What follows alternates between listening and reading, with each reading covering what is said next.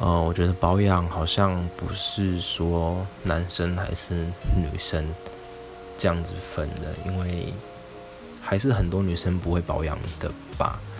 虽然男生不保养的比较多，但是我觉得，就是如果你真的关心自己的外在，自己关心自己的皮肤的话，你就会去做这件事情，因为皮肤的老化不是分男女，它是分年龄，年龄到了它就是越来越没有弹性，越来越没有水分，所以我觉得保养是很重要的。如果你希望自己的皮肤看起来是好的的话。